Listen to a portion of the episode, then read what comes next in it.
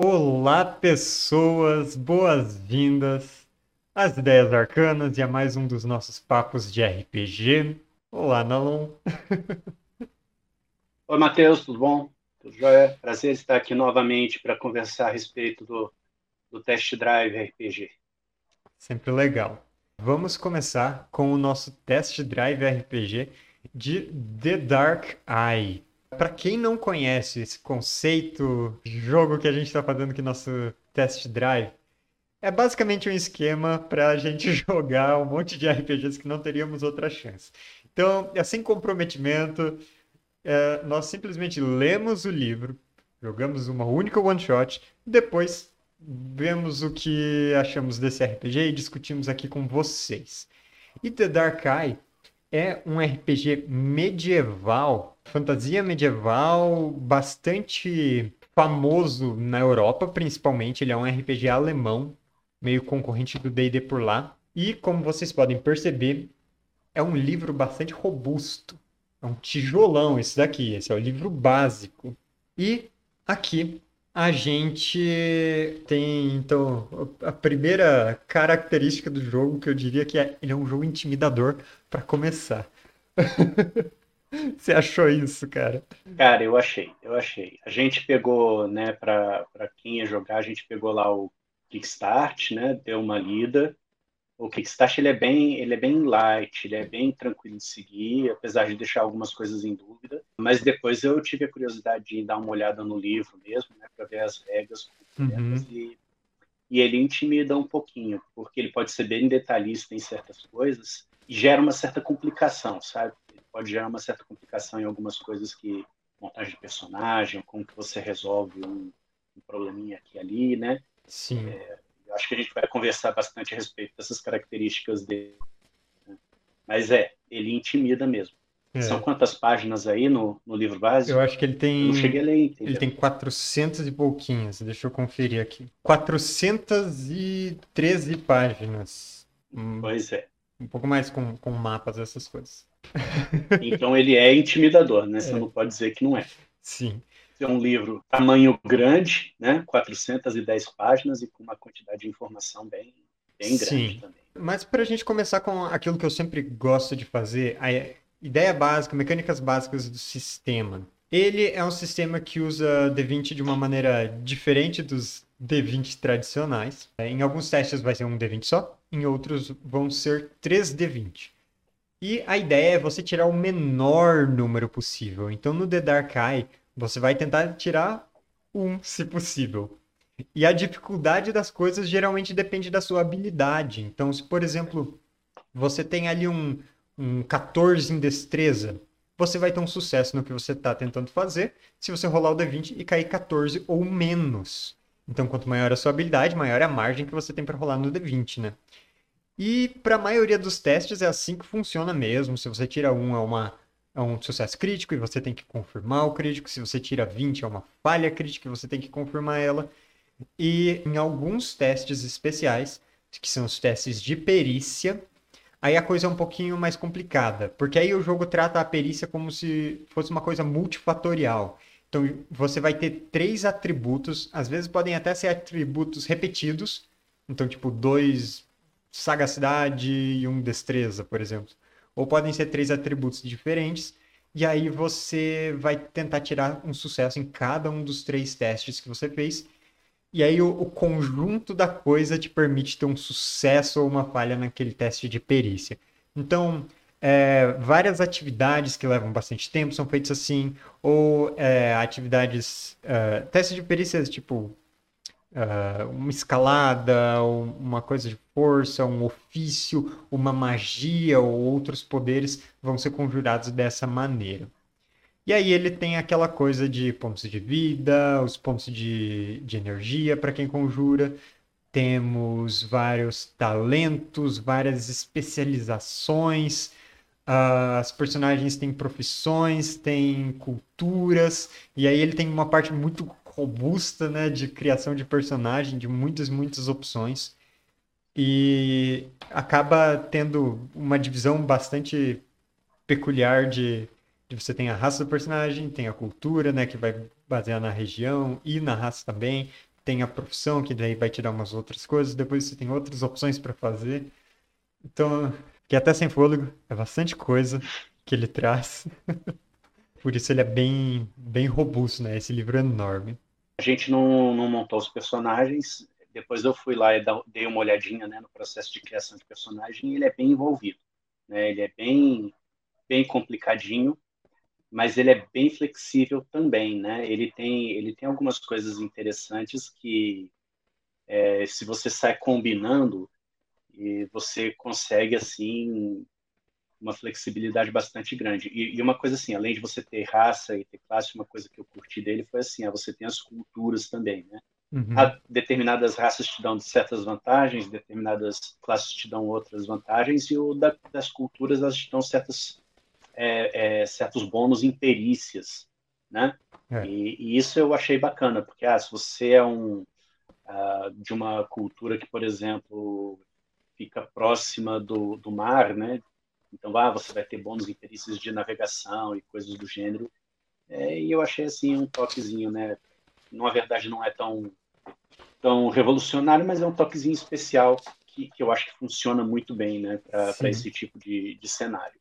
O livro ele é bastante completo nas opções de tudo que ele traz. Uh, então, aí ele vai trazendo as culturas assim, com uma fichazinha, uma ilustração, uma descrição o cenário ele é muito desenvolvido, bem extensamente, porque esse jogo já está na quinta edição. Então, ele é bastante antigo e ele tem uma. Pelo que o, que o próprio livro fala, ele tem uma comunidade muito ativa, uma comunidade que participa de revistas oficiais, não oficiais do jogo, mandando material e descrevendo as leis e as comidas típicas e os idiomas e as características e expandindo esse mundo, o que é uma coisa bem interessante. Ao mesmo tempo, é outra coisa intimidadora. Você chega no. Você pega um, um livro que logo te fala, então, o cenário disso aqui é gigantesco. Ele já, pelo menos, já me faz sentir um peso, assim, de. É mais um pouquinho da intimidação, né, que o é. livro causa. Né? Vale a pena a gente falar que o, o The Dark Eye, ele é acho que da década de 80, né? Uhum. Ele ele foi publicado lá na Alemanha como uma espécie de concorrente do, do AD&D e ele é desenvolvido desde aquela época. Então é natural que você tenha ali uma quantidade de informação muito grande.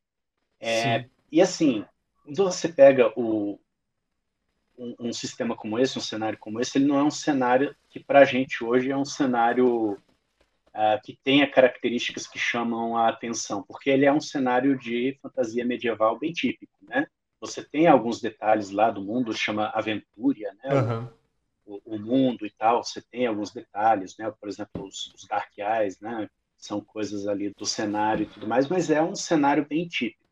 Uhum. Uh, mas você explica essa longevidade essa quantidade de informação que tem, porque ah, quando ele foi lançado, provavelmente lá na Alemanha você eles não tinham tanto acesso assim a, a, a suplementos de D&D, então esse era o RPG que tinha e o que o pessoal juntou nele e, e, ajudou a, a, fazer ele crescer, né? E ficou consolidado, um esse, né?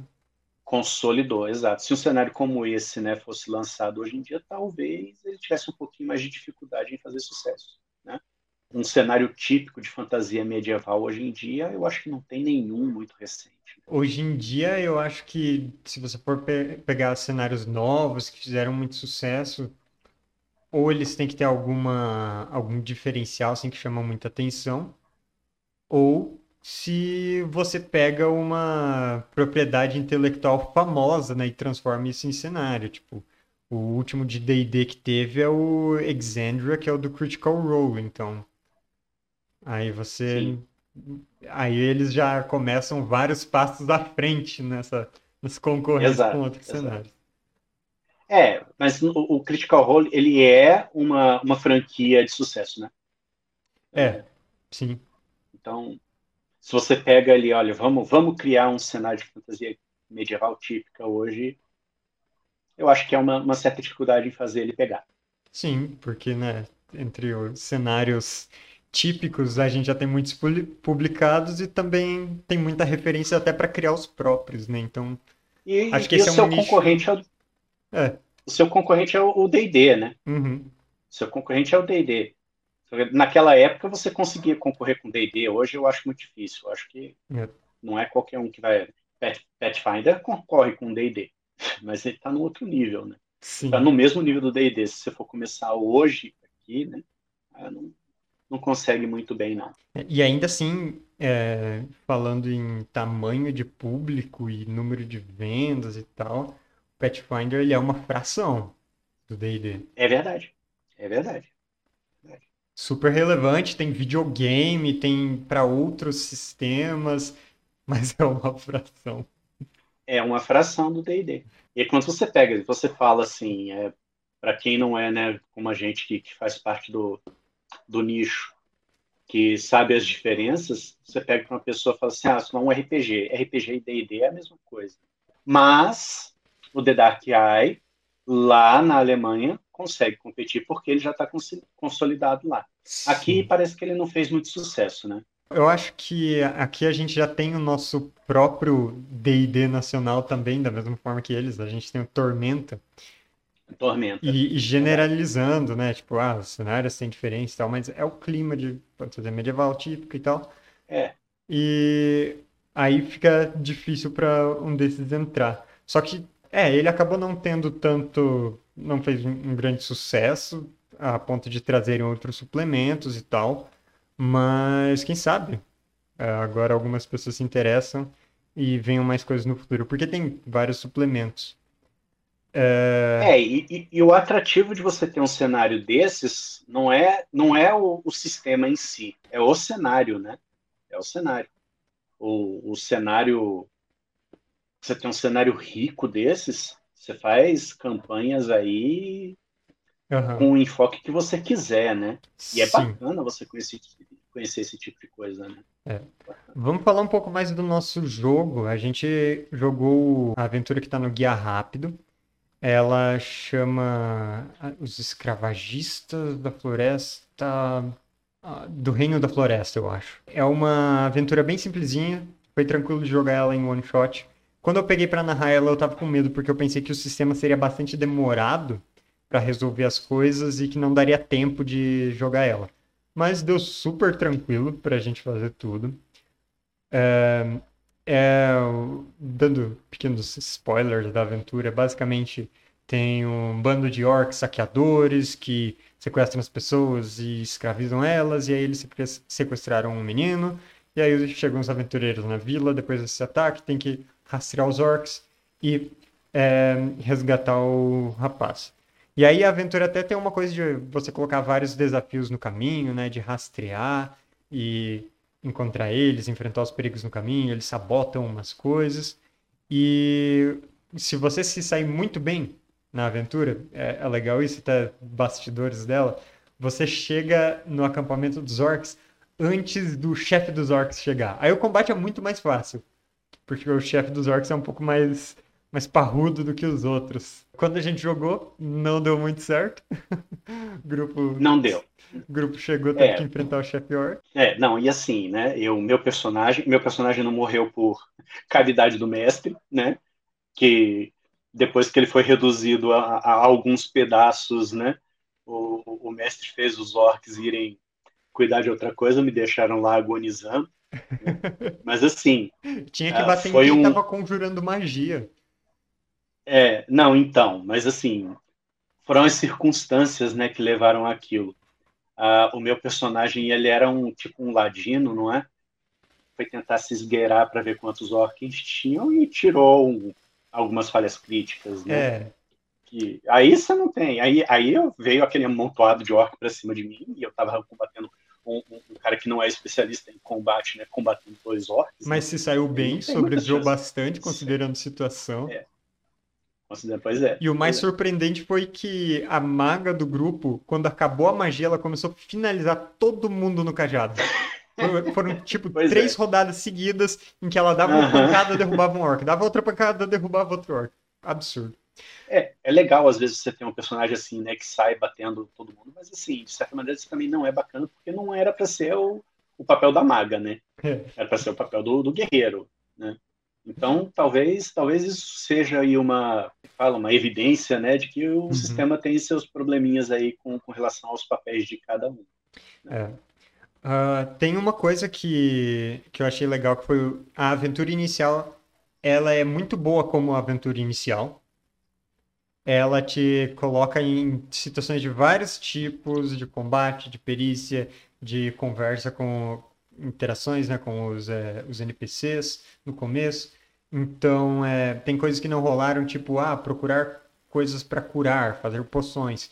Tem isso nela. É, negociar uma ajuda no início, dá para fazer isso também, dependendo do que os jogadores quiserem. Então, ela é muito boa para introduzir o sistema. Ah, é, e ela tem personagens prontos também. Então, eu, eu não sei se os personagens da, do Guia Rápido eles estão no nível inicial ou se eles estão em um nível um pouquinho maior.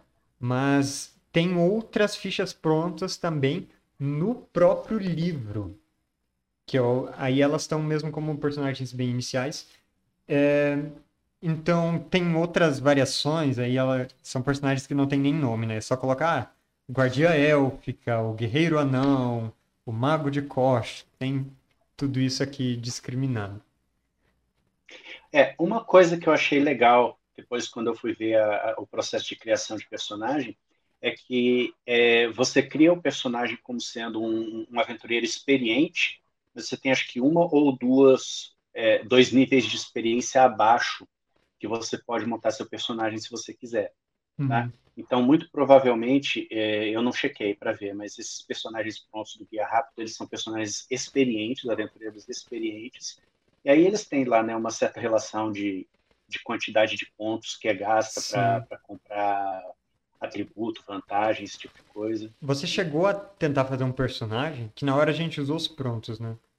É, não, não tentei, não tentei, tá? É, não tive tempo porque uhum. eu queria fazer ainda vou fazer, né? Mas é, dando uma olhada lá, ele ele exige que você faça um, uma contabilidade bastante bastante severa lá, tá? Porque você começa, acho que é com quando você é experiente, você começa com 900 pontos de personagem ou 1200, nem lembro. É, tem que fazer bastante conta. Para você Bastante é, então... conta, né? Subtração. Muito difícil de fazer também. Mas é, é o processo. Então, mas o, o, o o problema, o problema desses do, dos sistemas que você monta personagem com ponto é que você fica indo e voltando, indo e voltando. Você gasta uma determinada quantidade de pontos ali, e quando você chega no final, você, pô, mas eu preciso disso daqui. Aí você volta, diminui é. ali um atributo, aí te sobra mais ponto no, no, final, sobra cinco pontos, aí você tem que voltar, você quer saber onde você vai gastar esses cinco pontos e tal.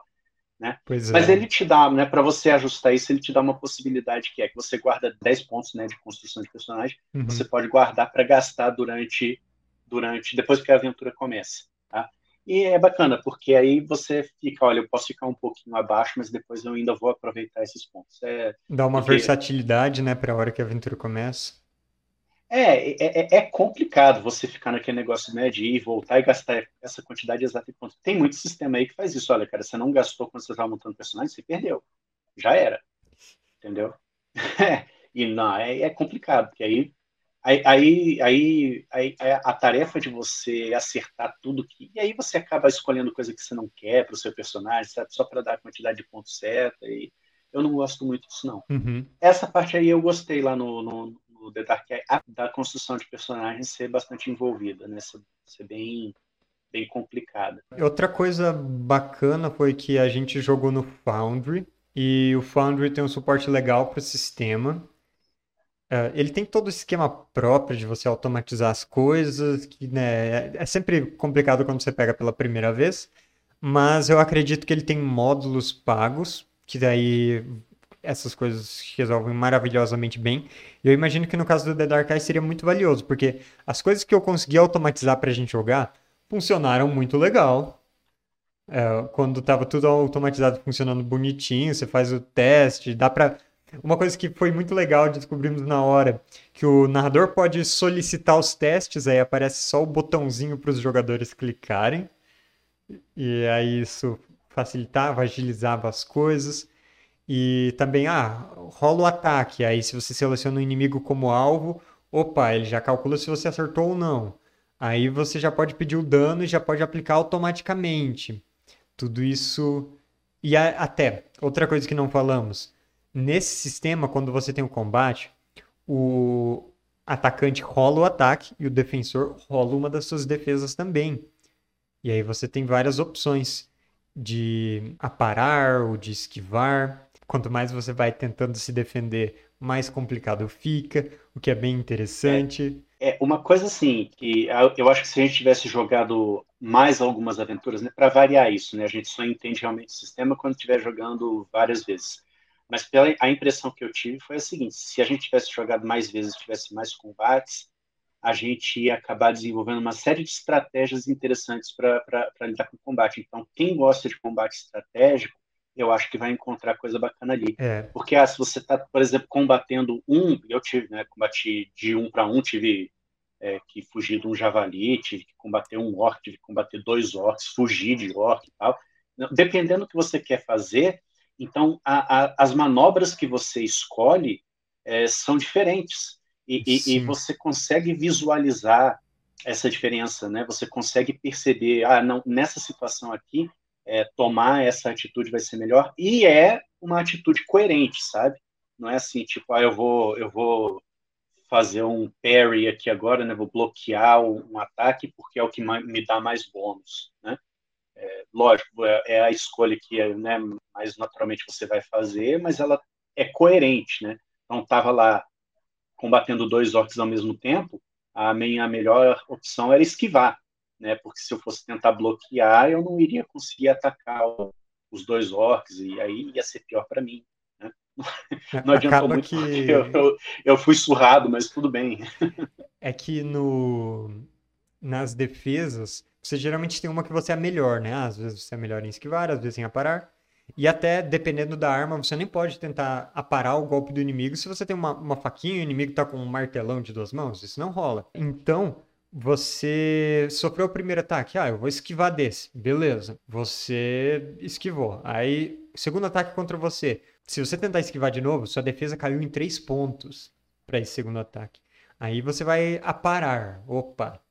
Então aí você já é, já pensou nisso, nessa diferença. Aí no terceiro ataque, agora suas duas defesas estão reduzidas. Então você vai sofrer de qualquer jeito. Então coloca três inimigos, pronto. Você está inevitavelmente é. contra um adversário enfraquecido, de certa forma. Sim. O que é uma maneira bem, é... bem interessante, eu achei, de colocar flanqueamento ou essas mecânicas de agrupar e essas coisas, né? Você vai reduzindo a defesa que tem a própria rolagem. Mas a, a, a menção que você fez aí do Foundry, ela é importante porque é, se a gente estivesse jogando isso sem o Foundry, né, o Foundry, como você falou, né, o módulo tem uma quantidade, um suporte muito bacana, ele já mostra quais são as suas é, manobras possíveis e quanto que você vai perder é, ajudou muito a gente. Se a gente estivesse jogando numa mesa presencial, a, a gente teria sentido menos isso, porque a gente ia ter que consultar bastante regra. E a gente ia esquecer. Aí, Eu tenho certeza que a gente ia esquecer, esquecer de, ah, não, já foi atacado essa vez, não pode fazer isso tal. Exato, exato. É uma coisa assim que a gente só acaba pegando depois que joga várias vezes e se acostuma, né? Sim. Com, com os detalhes. Legal. Que é o, é, o, é, o, é o, entre aspas, o problema de todo sistema complicado. Nenhum é. sistema né, que, que, que, tenta ser detalhista, você vai, você vai escapar dessa. Continuando, então qual que você achou que foi assim o forte do sistema? A ideia é muito boa, mas eu achei que no, no resultado não ficou bacana. No teste de perícia, é, você faz um teste contra três atributos. Então, uhum. cada perícia é relacionada a três atributos, você testa os três atributos ao mesmo tempo. E eu acho que isso é uma ideia muito bacana, porque, olha, você tem uma, uma habilidade, por exemplo, que depende da sua, eu não lembro dos atributos, mas da sua aparência, do seu carisma, do seu vigor ou coisa assim, né? Então, você está testando as três coisas ao mesmo tempo. É, é, é bacana essa ideia. Eu, né, acho, acho bacana como, como princípio de, de, de design. O problema, para mim, é que isso ficou um pouco burocrático. Ah, e a outra ideia bacana também disso é que você tem os pontos de perícia, mas os pontos de perícia você não utiliza para resolver, né? Se você não consegue sucesso num dos três testes que você faz, você pega seus pontos de perícia, joga ali, né, para abaixar o valor dos dados e o que sobra é o teu nível de sucesso. Também gostei disso. Uhum. Em teoria. Na prática, eu achei que ficou um pouquinho confuso. Na prática, não, não me agradou tanto assim, não. Uh, mas eu não posso nem te dizer que isso não é um dos pontos fortes do sistema, tá? Porque eu te confesso que eu não conheço nenhum sistema que, que, que enfatiza isso dessa maneira. Talvez não tenha sido a melhor execução, mas eu não vou, eu não vou colocar como um ponto fraco, não. Tá? Para mim é um ponto forte. Bom, eu particularmente achei legal essas dinâmicas diferentes do, do cenário. Eu gostei de conhecer elas, gostei bastante de você, das perícias, como você falou, né? De como você acumula e, de certa forma, até vai garantindo um pouco algum sucesso no que você é realmente bom. É, a parte de do, do combate, de você rolar ataque e defesa também é uma dinâmica legal para variar né, o que a gente costuma ter. Então, eu achei interessante nesse sentido. Mas usando a mesma palavra que você usou, e foi muito engraçado, porque eu tinha falado para a Luísa, quando eu estava lendo, nossa, esse livro é burocrático. Aí chegou na hora do jogo, o que você e o Guilherme falaram quase em uníssono. Esse jogo é burocrático. Foi a mesma palavra que ocorreu para todo mundo. Pois é. é. significa que, que foi a impressão correta, então. Pois é, então... eu acho que ele tem várias mecânicas legais, ele tem maneiras interessantes de resolver as coisas. É tudo, com certeza, muito equilibrado e pensado na matemática por trás dele, da maneira que eles quiseram fazer, né? Afinal, já é a quinta edição. E para um livro desse tamanho, a galera com certeza é, é obcecada em fazer do jeito certo deles. E muito, e muito testado também, muito né? Testado. Porque são, são 30 anos testando o é. sistema, né? Então você pode dizer que ele não é testado. Só que mesmo assim o, o conjunto da obra ficou ficou burocrático. Ficou burocrático. Na hora de preparar as coisas, de entender as regras, eu precisei ir e voltar muito. E nossa, como que eu gostaria que esse livro tivesse anotações de rodapé igual o, o, acho que é o Numenera que tem nas laterais, tipo, ah não, esse daqui tá na página tal. Você quer entender, uhum. sabe, tá sublinhadinho ali, isso tá na página tal, vai lá. Porque algumas é, coisas é, são é complicadas. Para você fazer o. para você calcular os valores do combate, isso está explicado em momentos bem diferentes. Então, ah, você tem ali a explicação da jogada, depois a explicação do combate, e aí explicação de combate corpo a corpo, e a distância, as armas, como funcionam diferente, as defesas, e aí meio que no meio disso, um pouco separado, ele dá informações de como calcular alguns valores. E aí você tem que voltar e, e é burocrático. É. Ó, vou citar mais um ponto forte aqui, que a gente comentou, inclusive. Eu acho que o combate dele é legal. Aham. Uhum. É, eu acho que o combate, eu acho que ele foi feito mais para você fazer aquela coisa típica de RPG da década de 80, que era, ah, você entra numa dungeon, você está explorando, você vai combater. Eu acho que ele, ele tem a ênfase nessa brincadeira. Tá? Uhum. É, mas assim, eu tenho a impressão que depois que a gente tivesse alguma experiência maior com o sistema, a gente ia apreciar o, o combate dele muito mais. Tá? Eu acho que aí para avaliar a gente precisaria né, de outras sessões, mas eu acho que o, o combate deve ser onde ele, ele brilha. até estão falando aqui no chat, Fernando falando tem que jogar mais. é, é o diabinho no. É ombro, joga todo, todo, todo teste que a gente faz aqui, a gente chega assim, a gente precisa transformar isso numa campanha.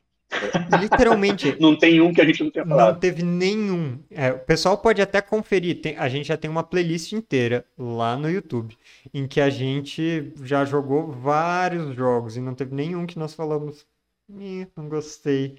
É. Vocês querem, inclusive, chat, recomendem um RPG ruim pra gente.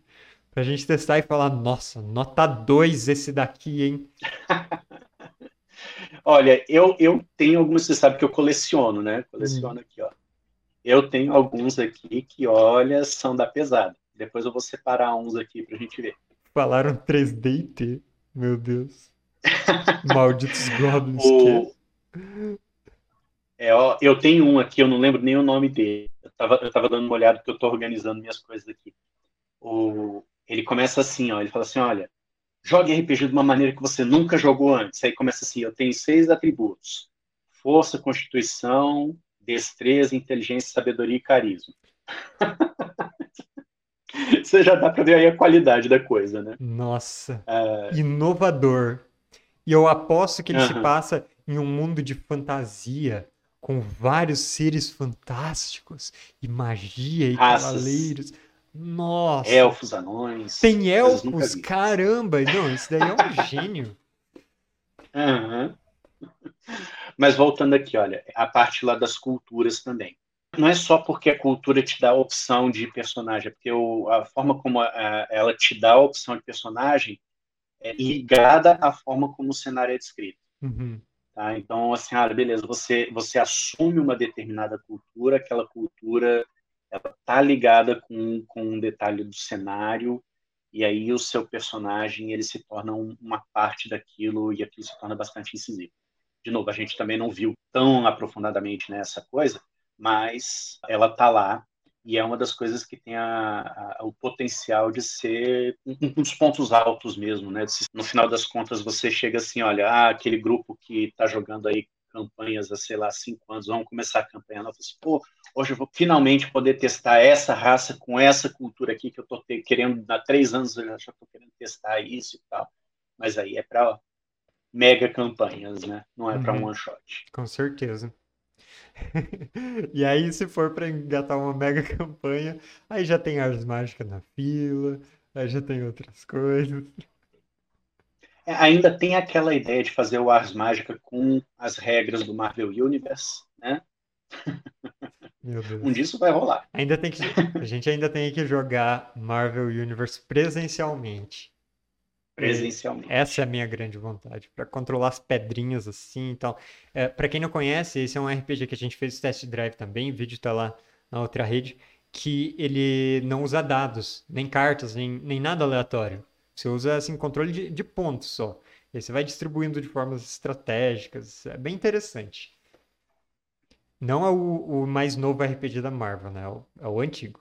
Voltando para o que a gente estava falando, outra coisa que eu achei meio que desfavorece o jogo é que o livro básico tem aqui, ó, 400 páginas. E ele não tem um bestiário. Então, antes que, que venham falar algo aqui, eu sei. D&D, você tem um livro enorme e você não tem o bestiário no livro do jogador também, não tem no livro do mestre, você tem um livro separado. Se for pegar esse daqui, é meio como se fosse livro do jogador e livro do mestre juntos mas ele só tem um, uma coisinha no final com algumas fichas, ele te ensina a fazer criaturas, né? Mas ele não tem esse bestiário. E é ruim que o D&D também tenha tudo separado em vários livros. Então uhum. é um demérito do D&D e eu acho um demérito pro The Dark Eye também. É, eu sou da opinião que você tem um livro básico, básico é base, né? Então você precisa de tudo que, né? Ele tem que ter tudo que você que você precisa para Uhum. Né? Senão ele não é base. Né? Tá faltando um pedaço ali. Se você tentar apoiar o pé da sua cadeira ali, ela cai. né? Então, ele tem aqui todos os pés da cadeira, mas ele tem esse pé mais curto. A cadeira tá bamba nesse sentido. então, é, pois é, pois é. é. eu acho, eu realmente acho que isso é um demérito também. Deixa eu só perguntar, ele, além de, de não ter o bestiário, ele não tem assim, tipo, é, arquétipos de NPC, né? O que a gente vê tipo ele é o guarda, tem algumas fichas, ó, para não falar que ele não tem nada, ele tem sim algumas coisas. Eu vou abrir aqui para vocês para gente conferir juntos. Capítulo 13 do bestiário, ele tem, deixa eu ver quantas páginas. Ele tem nove páginas. E aí ele tem descrições das criaturas, de todos os termos. E ele tem algumas orientações de, de como fazer elas. Aí ele tem demônios, tem duas fichas. Não, mentira. Três fichas. Aí ele tem elementais, duas fichas. Aí ele tem animais, familiares. E é isso. E, tipo, duas, três fichas de cada um desses. Não tem arquétipos Não, né? de É, NPCs, não. é, complica um pouquinho a vida, né, de quem de quem está começando. Aham. Aliás, esse é um outro um outro demérito dele. Ele não é um RPG para iniciante. É.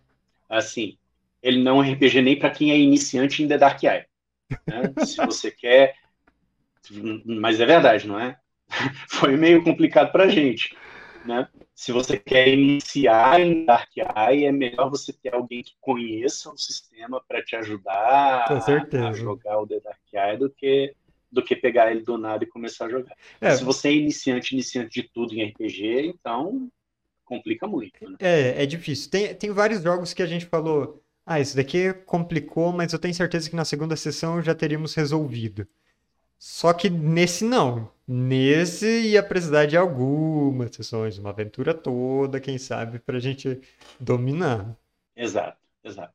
Uma primeira campanha que seria o, o, o, o boi de piranha, né? Sim. Você joga uma campanha assim, você fala, vamos jogar tudo errado para a gente aprender como é que joga certo. E na segunda campanha, você, né, é capaz de, de fazer uma coisa um pouquinho mais dentro da- das regras dele. Aham. Alguma outra nota sobre isso?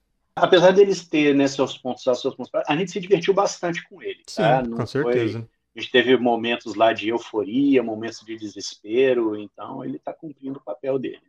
De novo, teríamos tido mais desespero se não estivéssemos usando um VTT. Exatamente. E só pra terminar aquele negócio de, ah, não tem bestiário aqui. Se fosse pra ter o bestiário, eu tenho certeza que esse livro ia passar de 800 páginas. Então, é uma limitação física até que ele não tenha. Mesmo assim, é um probleminha. É, eu acho que depois a gente pode até procurar aí, né, numa Amazon da vida. Deve existir assim o bestiário de The Dark Eye. Sim, se eu não me engano, um livro existe né? mais de um, se eu não me engano. É. É, eu sei que ele tem vários suplementos, mas é, não, não foi trazido para o Brasil. Eu acho que no Brasil a gente tem aventuras, a gente tem o suplemento de tavernas, e eu acho que é isso. É, escudo do narrador. Iguana lembrou bem aqui do nosso, da nossa sessão. Tem estranha estatística de nesse jogo 20 cair com mais frequência. É Não, isso foi o meu azar. impressionante. É Eu nunca tirei, ó. Eu nunca tirei tanto 20 na minha vida. Porque vocês não É. sabem, porque o Nalon nunca participou de uma sessão gravada aqui no canal. Mas ele tem um azar crônico, inevitável. Qualquer jogo. E o azar se adapta ao sistema. Então, antes só caía um nos dados, aí passou pra esse, só caía 20. E teve Só coisa de 20. você rolar a perícia, né? De, dos três dados cair dois 20. Dois 20. É Dois 20. Dois 20 e um 17. Eu não vou esquecer nunca disso. É, O, o pessoal experiente no The Dark Eye, que o pessoal tava comentando no chat, né? Vocês já tiraram 3,20 num teste de perícia? Isso já aconteceu com alguém? Eu me compadeço com a situação. A- o azar crônico é uma, uma doença que talvez seja até contagiosa nos RPGs, tem que ser estudada, e é algo que realmente acontece, tem que fazer campanha de conscientização pro azar nos dados. é exatamente. Isso aí. Bora então dar a nossa nota do sistema. Sim, você começa ou eu começo? Eu começo então, né, para sintetizar tudo. Como a gente falou, é um jogo bastante completo, foi divertido de jogar, mas inevitavelmente ele é burocrático. Essa é a palavra da vez. Por isso, ah, como preparar ele foi muito difícil para para começar com ele sem ninguém para explicar pra gente, né? Foi bastante difícil. Eu vou dar 8,5 para ele. Quem sabe jogando mais eu mudasse essa nota. Eu sei que o pessoal que joga mais tempo é bastante apaixonado por The Dark Eye. E, e- então, quem sabe se eu jogasse mais sessões, eu gostasse mais. Mas eu vou dar 8,5. É importante esclarecer que essa nota a gente está dando como primeira impressão, né? Primeira impressão Porque de se de repente a gente jogasse- só. Se a, a gente jogasse mais, pode ser que a gente mudasse completamente de ideia, tá? Aí eu vou colocar, olha, por conta, né, do dele ser burocrático, por conta dele não ser um, um, um sistema para iniciante, por conta da complicação que gera uma insegurança, né? Durante o jogo, eu também vou dar uma nota 8,5 para ele. Você vai nota... copiar minha nota, não? eu vou copiar sua nota. Então vamos dar minha para 8. então muda a minha para 9. A média é 8,5 e. Poxa. Para a gente terminar, qual é o nosso próximo test drive RPG? Nós estamos saindo da fantasia medieval, do horror, né, disso daí que a gente passou. Uhum. Estamos indo para ficção científica e a gente vai testar o RPG novo de Star Trek, baseado no sistema 2D20, que foi publicado recentemente aqui no Brasil. Né? A gente vai ter bastante coisa para falar a respeito de Star Trek. Né? É, um, é um, um cenário que, que é bastante apaixonante. Eu acho que é um cenário que tem tudo a ver com RPG. Uhum. Tá? Ele é e, da New Order, dos... né? New Order. Foi publicado. É a, a, empresa que originou é a Modifius, Modifius, Modifius, eu não sei como é que é que pronuncia, né? O Modifius, tá? E, e ela tem o sistema 2D20, que, que é um sistema meio diferente, mas é um sistema que parece ser bem simples, parece ser bastante interessante. Eu estava bastante curioso para saber como que ele funciona. Vai ser Sim. testado com, com Star Trek. Beleza. Então é isso. Nós vamos encerrando nosso test drive RPG. Pessoal que chegou aqui no canal é, por causa do The Dark Eye, não conhece como as coisas funcionam, vou mandar para vocês aqui no chat o link do Discord, porque é lá que a gente combina essas sessões. E da última vez a gente até chamou gente nova para participar, para fecharmos nosso grupinho, foi bem bacana. Então é uma chance aí de vocês conhecerem uns RPGs junto com a gente. E também, Nalon, faz aí a propaganda do Scope pro pessoal. O Scope. Pessoal, é, para quem não sabe, eu desenvolvo um sistema aberto, livre, que você pode utilizar para jogar à vontade, que você pode criar os seus cenários, ele está aí prontinho para você ser usado, está aqui embaixo né, o link para você para você ir lá dar uma olhada, tá? Uhum. scope.net.br, um sistema que está sendo testado aí, o pessoal está gostando bastante. Nós vamos começar uma campanha, de repente a gente pode até né, mais para frente, né, Matheus? fazer uma live dessa campanha, se você se você tiver afim. Tá? Podemos. É, a gente a gente está com uma campanha aí num, num, cenário medieval bastante realista, tá? E, e temos aí a, a perspectiva de ver um monte de, de coisa bacana. Então vale a pena conhecer ele?